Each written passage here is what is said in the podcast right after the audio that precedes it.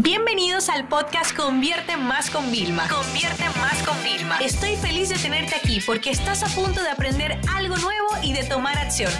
Así que prepárate para tu dosis diaria de estrategias, tácticas y herramientas para escalar tu negocio con fans, publicidad y contenidos.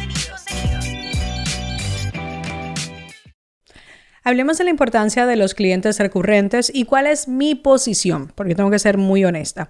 A mí no me gusta trabajar proyectos de FIP como para toda la vida, como si esto fue un matrimonio y bueno, pues como nos queremos, pues hasta que nos queramos y nos vamos a querer toda la vida. ¿Por qué no me gusta eso? Porque termina uno acomodándose, tanto uno como proveedor de servicio como el cliente. Y esto es real y esto pasa siempre.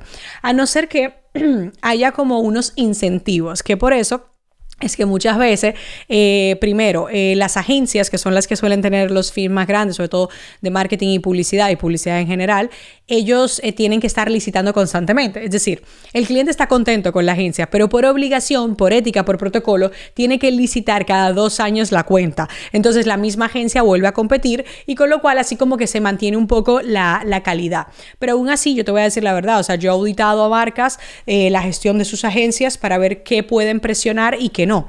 O sea que mm, tengan mucho cuidado porque recurrente no significa que realmente tú tienes una garantía. Pero bueno, es verdad que cuando uno comienza un negocio, uno tiene que tener eso. Y yo los tuve también. Cuando yo me mudé a Miami, que empecé a coger muchos, yo tenía muchas igualas, ¿vale? Y entre todas las igualas yo tenía, o sea, entre igualas yo podía tener 10 mil dólares al mes, ¿vale? Que me llegaban entre igualas, ¿no? De todas las personas que y las empresas que yo iba ayudando. Y era súper cool porque a mí me daba una gran base, ¿vale? Que yo me quedaba súper estable para poder enfrentar una nueva vida en Estados Unidos mucho más cara, ¿no? Entonces, cuando hablamos de este tipo de cliente recurrente, hablamos em, de que también hay otros tipos de clientes. Entonces, ¿cómo tú apoyas un mes para no siempre estar con recurrentes? Tú haces clientes potenciales, por ejemplo, donde nosotros haces como llamada de exploración y estos clientes luego pueden irse al recurrente o pueden irse al que al proyecto porque es que no todo es eh, recurrente. Tú puedes trabajar con las personas también por proyectos y eso es importante que tú lo tengas en cuenta. Y luego puedes hacer cosas puntuales. Cosas puntuales puede ser que eh, hagas una jornada ok para potenciales clientes y la cobras y luego de ahí pues quien quiere seguir trabajando contigo bien y es un pico también de ingresos y es una forma de nosotros captar clientes. Entonces, cuando hablamos de, de cliente recurrente, esto es importante que lo tengamos en cuenta. Me, referí primero a servicio, pero ahora me voy a ir con ejemplos eh, de, por ejemplo, productos físicos. ¿ok? Ya sea a través de tienda online, ya sea a través de un negocio local. ¿Cómo nosotros incentivamos que una persona vuelva? Uno, siempre innovando y trayendo nuevos productos. ¿ok? Siempre reponiendo el stock cuando es necesario y con ofertas y promociones. Promociones solo para clientes, lo típico. Aquí en Estados Unidos lo hacen todo el tiempo. Yo pido siempre eh, cosas eh, de delivery. Por ejemplo, yo normalmente yo compro siempre como en Nordstrom y Macy porque tienen todas las marcas y voy teniendo varias piezas, ¿no? Entonces, cuando ya yo sé la talla que yo soy en cada pieza, ya puedo pedir online porque chicos, yo era de la que me encantaba ir de shopping. Y hace como tres años, o sea, creo que abusé de, de, porque a mí me encanta ir en las rebajas en España, creo que abusé de meterme al vestidor como con 40 piezas que ya no puedo más. Entonces, cuando yo vi con mi estilista es como, no, please, por favor, no me metas más pies. Y ella, sí, porque tenemos que hacerlo todo. Pero ya yo tengo de todas mis marcas que me gustan, tengo todas las tallas y voy al armario y pido. Pero ellos qué hacen?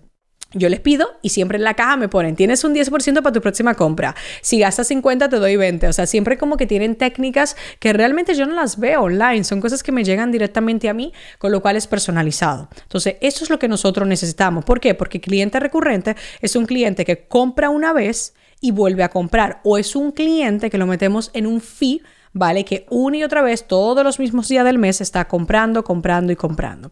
Otra cosa interesante de los clientes recurrentes es que les encantan las épocas de promociones grandes ahí es donde más tú tienes que trabajar de forma personalizada. Es decir, tú puedes hacer tu campaña, gran rebaja. Eh, Victoria Secret, por ejemplo, la hace dos veces al año, el, semi-anual, ¿no?